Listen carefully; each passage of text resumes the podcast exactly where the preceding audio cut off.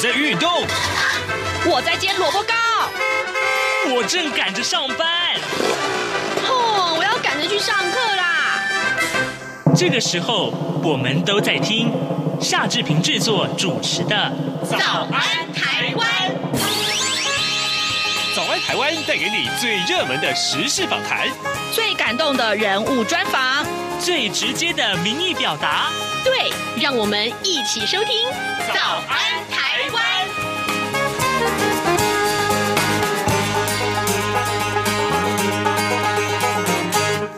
早安，台湾！我是夏志平。今天是二零二一年的三月三十一号，星期三。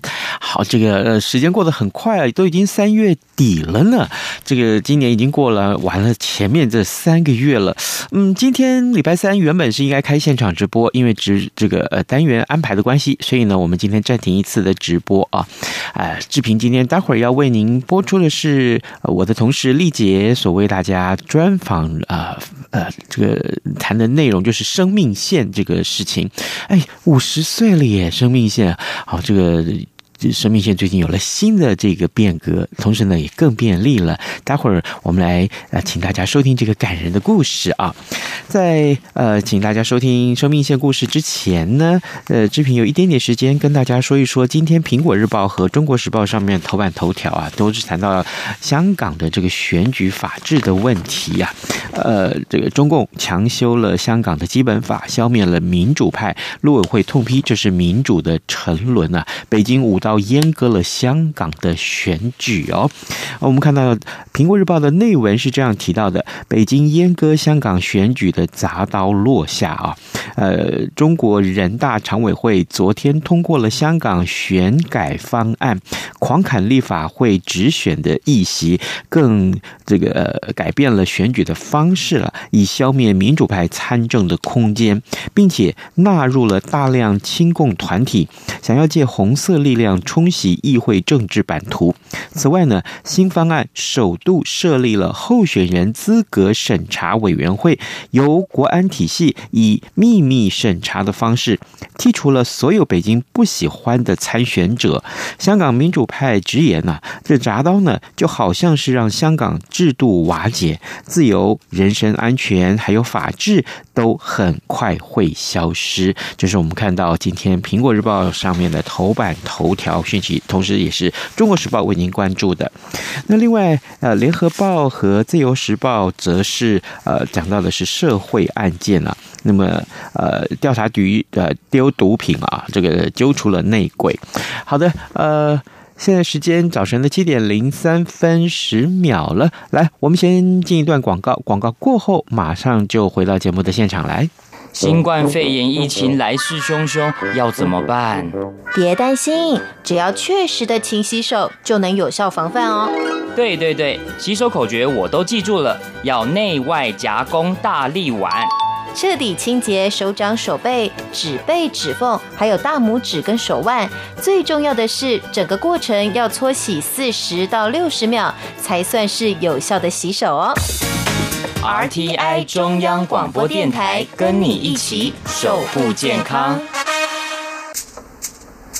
早安，台湾，你正吃着什么样的早餐？吐司加火腿蛋，咬一口，然后收听中央广播电台。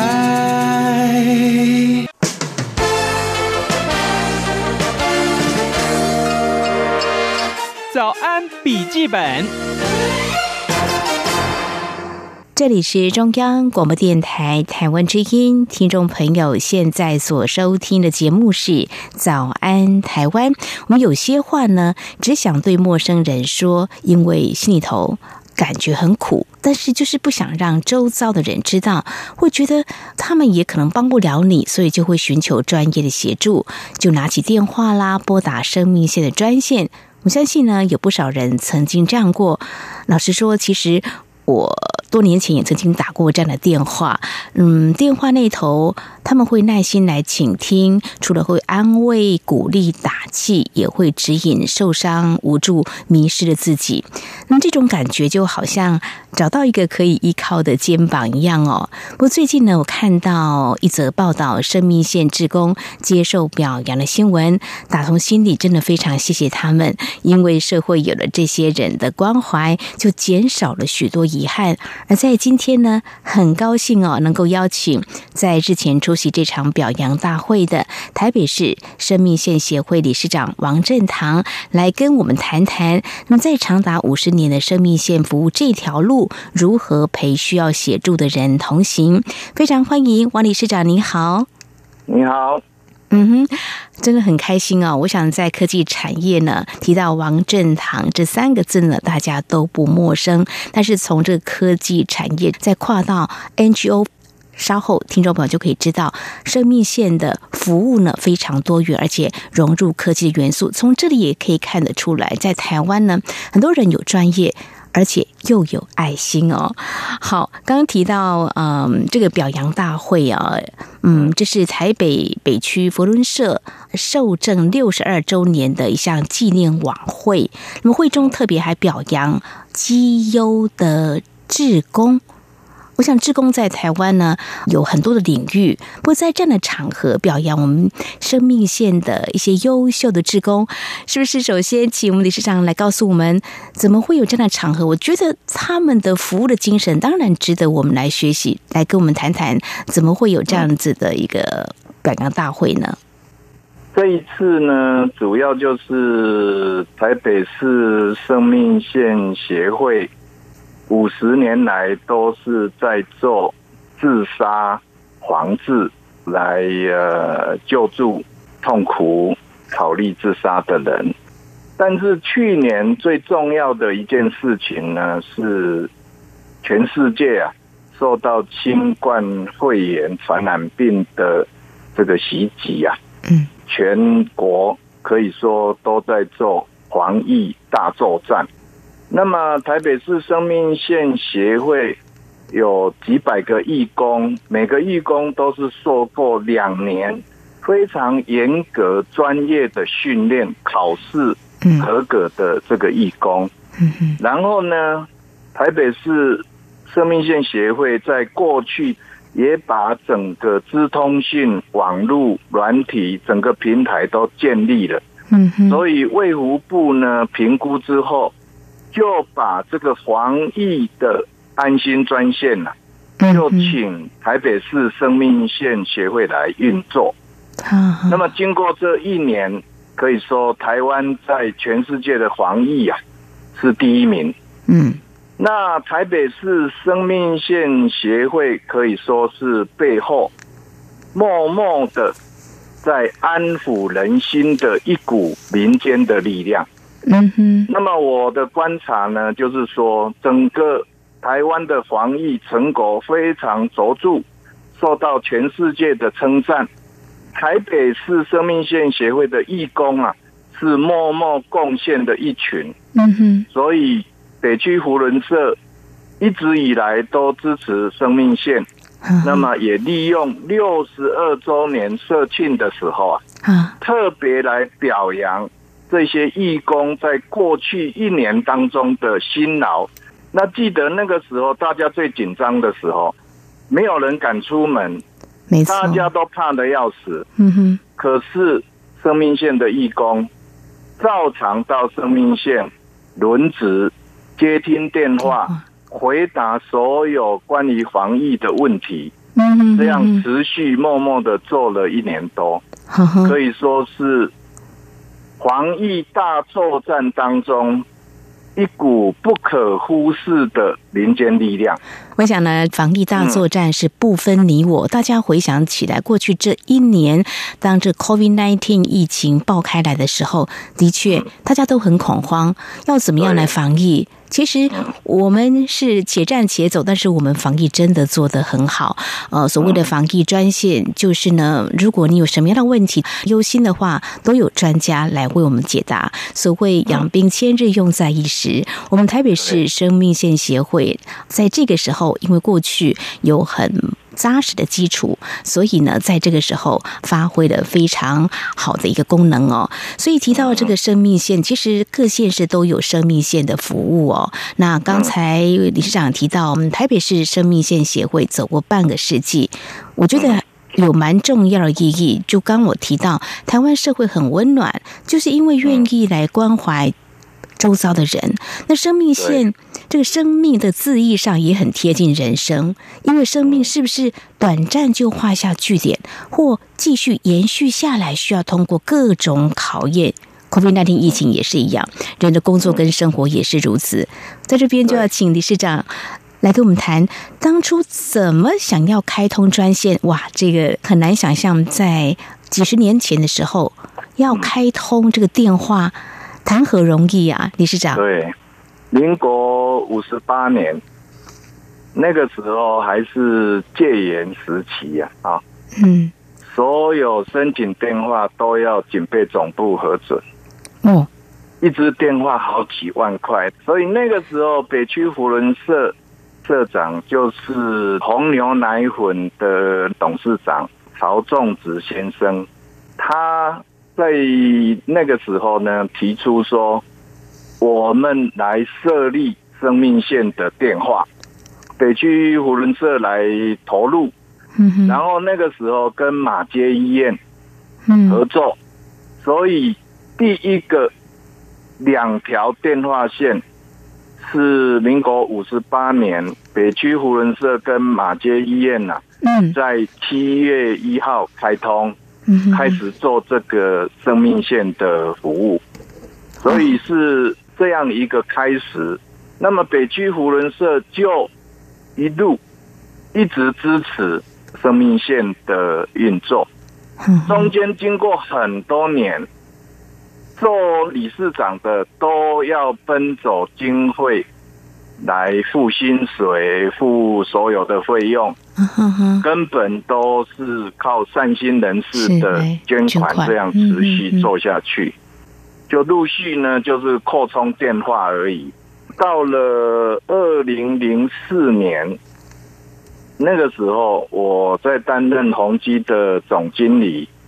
那那一年呢，我也是北区福伦社的社长，所以那个时候就问生命线说：你们有没有什么需要，要在投资或者呃做更多的设备的这种更新建立？我建立，嗯，那个时候他们就告诉我说：现在啊，接听电话，那么一方面也要记录。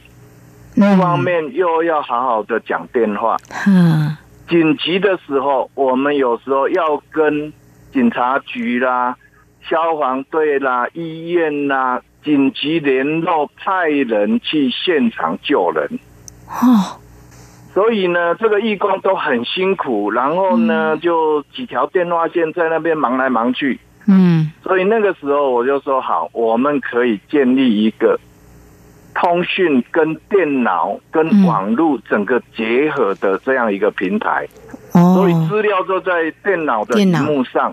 你只要一按，它就帮你把电话打到你要拜托支援的单位。哦、那平常当然大家都有联络，所以这个救人不是一个人能够做的，没错，也是靠整个社会的力量。嗯，还有一些公家单位啦。保全单位啦，消防啦，这个警察啦，医院啦，大家一起来做的。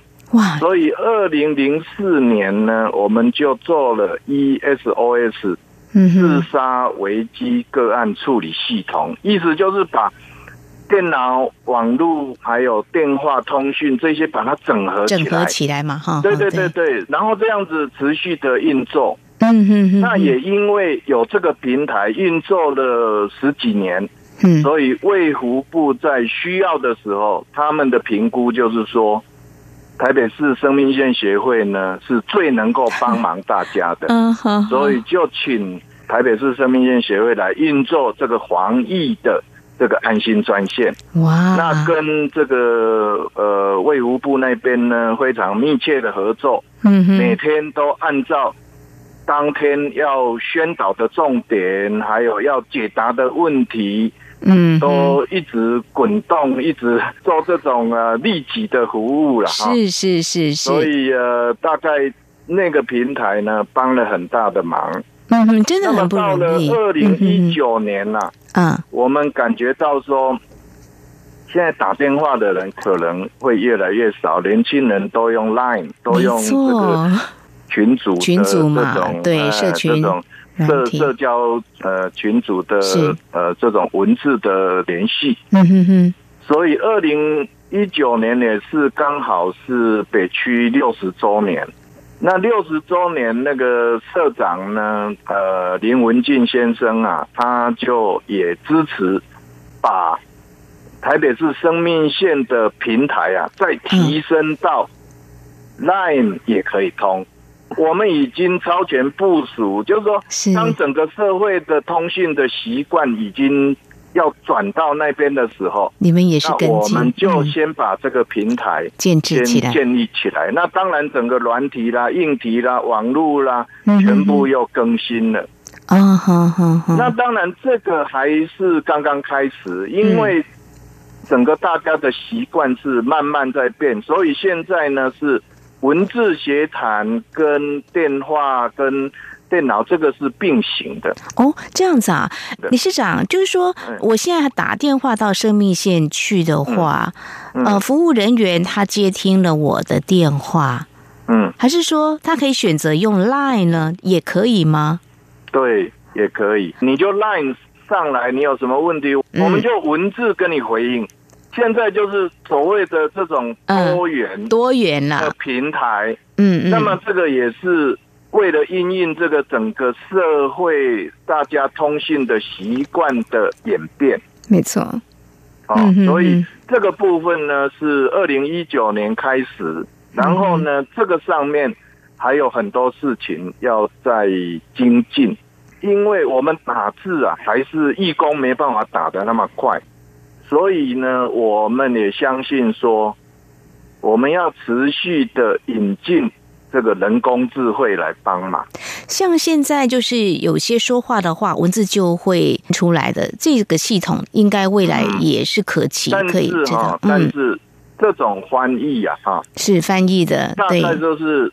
可能九十五 percent 到九十八 percent 没有办法百分之百的没办法百分之百啊。可是你面对的是要救命的事情呐、啊，你要非常精准呐、啊。那个部分呢，可能要再更进一步，就是说，除了那个翻译以外，另外呢，就是人工智慧要加上一些，比如说过去很多资料的汇整。对，在这种情况之下。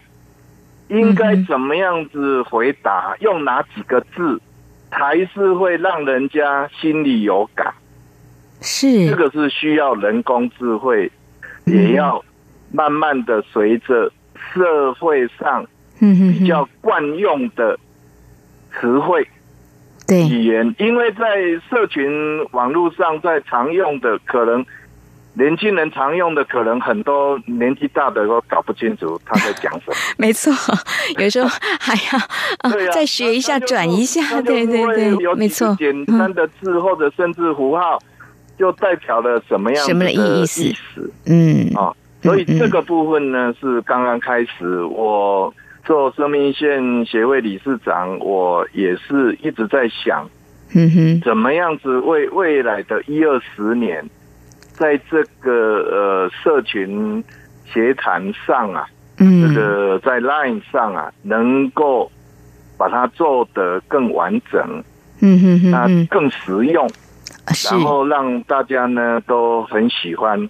愿意进来用文字写产的方式，那我是觉得一定会越来越多人喜欢。不过呢，这个是刚开始，是。那这个也是未来呢，在这个整个的研究、整个的软体和整个的资料库。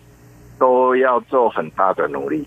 哇，这文字协谈也算是蛮大的突破了。但是如何做到更专业？到说香港啊，嗯，香港，香港他们那个赛马会啊，嗯哼，一年给了六千万台币左右的捐款啊，呵呵，让一群教授在研究生命线的文字协谈的这些相关的技术啦、资、嗯、料库。是。那我们没有那么大经费，不过呢，我们也有一群很专业的教授啦、义工啦、资讯科技的这个同仁啦。嗯，还有北区胡人社里面也有很多人才啦。哦、我们也一方面也跟香港那边有在互相互相交流。哦、对对对、哦，然后跟学术界也有结合。嗯，然后我们用我们的管理整合，嗯、我们也希望啊，在有限的资源底下，也能够把这个平台、这个整个技术能够准备好。来应对这个社会的这个通讯的变迁，嗯哼，嗯，嗯，大概在做这些事，真的很不容易耶。我想说，现在人真的很少在打电话了啦，哈、嗯。那好像是生命线是不是就不存在？当然存在的意义就是希望能够啊发挥更积极的功能了哦。呃，在科技产业，大家都在说机器人会取代好多人的工作。不过，我觉得像生命线这样子，不管呃这个文字协谈或接听电话。这个工作不太容易被取代，这个是很专业的，很专业嘛，哈。像刚刚提到，我们我们那个服务了四十年的志工，有一次在台上，他就讲，嗯，他说我常常听到对方讲说，这个可能是我最后一通电话，啊，他就说我绝对不让他变成最后一通电话，他可能就第一次打进来，他就告诉你。这可能是他的最后哇！可是这志工就要再引导他，嗯哼哼，要给他勇气，嗯哼，给他鼓励，嗯，让他度过这个难关。这种情况呢，都是这个人呢，可能在心理上、精神上已经有某种疾病了。是，但是你能够医治他的，就那么几分钟。嗯哼哼，你的药方就是你的语言，没错。那你的语言是，你只有讲几个字的时间，嗯。那你要讲什么字？那我们的义工呢，是累积了很多很多的经验，说不定以前也曾经有失败的经验。我们有做四五十年的义工，做二三十年的义工，当然也有比较年轻的义工。嗯，不过呢，我也鼓励他们，我说你们就像是心理、精神方面的医生一样，对，因为你要在那个最紧要的关头，嗯哼，你要救一条命，嗯哼哼，所以这方面呢，我们台北市生命线协会呢，可以说在义工的训练啊，嗯，我们是最严格的。因为这个是事关人命，嗯、没错，所以我们每一个一进来都要两三百个小时的专业专业的训培训。训练，然后历经呃两年，然后中间有很多的演练，很多的考试，嗯哼，合格了，他才能成为台北市生命线协会的义工。嗯，所以因为这种严格，所以义工呢也非常骄傲。或者自信，能够成为台北市生命线协会的义工，做很长时间的投入。嗯哼，所以这样子的一个精神，这样一个传统，使得台北市生命线协会啊，在整个的运作当中呢。我相信对社会是有很大的帮助。的确是哦，这个网络兴起，其实改变整个服务的形态，还有资讯科技，整个社会的转变，都让我们这样子的服务呢，要更细腻，也更人性，也更与时俱进哦。注入科技元素，提供这个医化的服务，而且听众朋友，我们应该都知道。这个生命线的服务是二十四小时，所以我们的志工就像一盏明灯一样。有些人呢，啊，这个时候人生感觉是一片暗淡，但是呢，可能这通电话他认为是一个最后一通电话。但是呢，像刚才理事长您所分享的一个志工就说，他就是不要让他这通电话成为他人生最后一通电话，有这样的信念来帮助一些。需要协助的人，而且又听到理事长说，会从这个科技这个面向再去精进，怎么样让这个文字的协谈跟上科技的脚步，就是让我们的通讯更绵密，而且能够速度更快。非常感谢我们各个单位付出专业的整合，才能够让这个台北市的生命线协会让更多人感到温暖。我对于这句广告词呢，印象很深刻，就是科技始于人性哦。呃，我想呢，我们生命线的服务真的是展现实践的一个可贵，所以在最后呢，我们也欢迎更多人投入生命线助人的行列哦。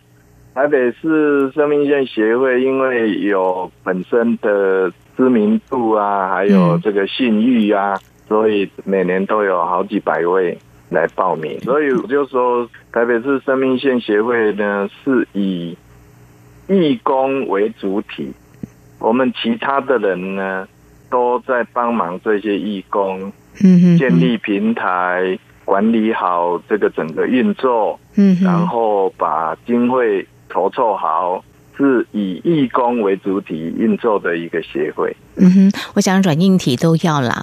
呃，没钱也很难办事，有钱好办事。现在财务比较健全了，还好。谢谢大家相挺啊。没有像以前他们说哇。每个月都要去跑三点半，已经过了那个时期了啦。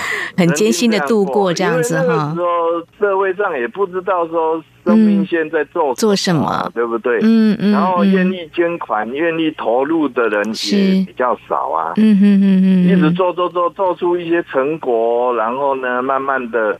社会上也比较多人知道说，或者从国外的报道啊什么，也都比较知道什么是 Lifeline 啊。是是是，这样资源就慢慢就汇集。因为因为我们做的很早。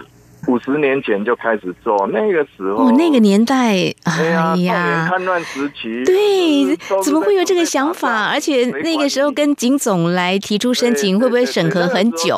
电话都是要控制的。哇，真的很难想象现在的台湾。那个时候有这个远见。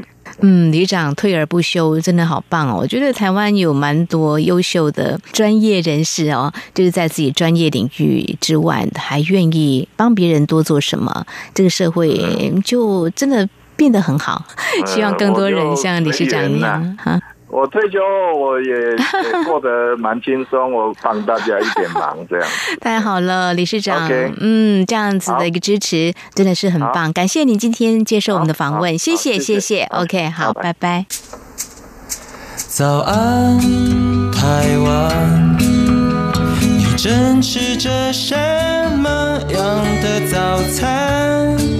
吐司加火腿蛋，咬一口，然后收听中央广播电台。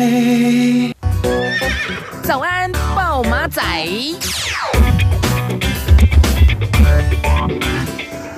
生命线的这个社工的故事真的是非常非常的棒，对不对？我相信各位听众听了刚刚丽杰的访谈单元之后呢，一定会对生命线的这个社工人员有非常非常大的敬佩。那么正好今天的这个呃新闻大事里面有一样啊，就是社工人士的表扬大会，蔡英文总统会亲自出席啊。我们也谢谢生命线或是全台湾所有的社工人员他们的努力付出，因为你们的付出，我。我们的社会才会更安定啊！好，另外我们来看看有哪些新闻呢？呃，在联合报今天把这则讯息放在头版上面，头版的这个版面上面。英国金融时报的报道啊，美国拜登政府将会发布准则，延续前总统川普取消美台交往限制的做法，鼓励美国外交官会见台湾官员。这是拜登对中国大陆立场日益强硬的最新的举动。对此呢，大陆外交部也表示说，坚决反对。美台任何官方往来，希望美方在涉台问题上谨言慎行。这是我们看到的今天在头呃联合报的头版上面啊，呃所提到的这个事情。然后自由时报的头版上面也有这样讯息：法国的史上的第一次，十一位参议员提案挺台参与国际组组织啊。好，这也是我们看到跟台湾有关的一些国际外电。今天节目时间也到了，呃，明天礼拜四我们要跟刘碧荣老师连线谈国际要闻。也谢谢您今天的收听，我们明天再会。早安，你好，欢迎光临。又开始一天的假惺惺，自然微笑的说声谢谢对不起，心里面 OS 我这里为什么太阳照不亮我的心？阳光下我脸抽稀。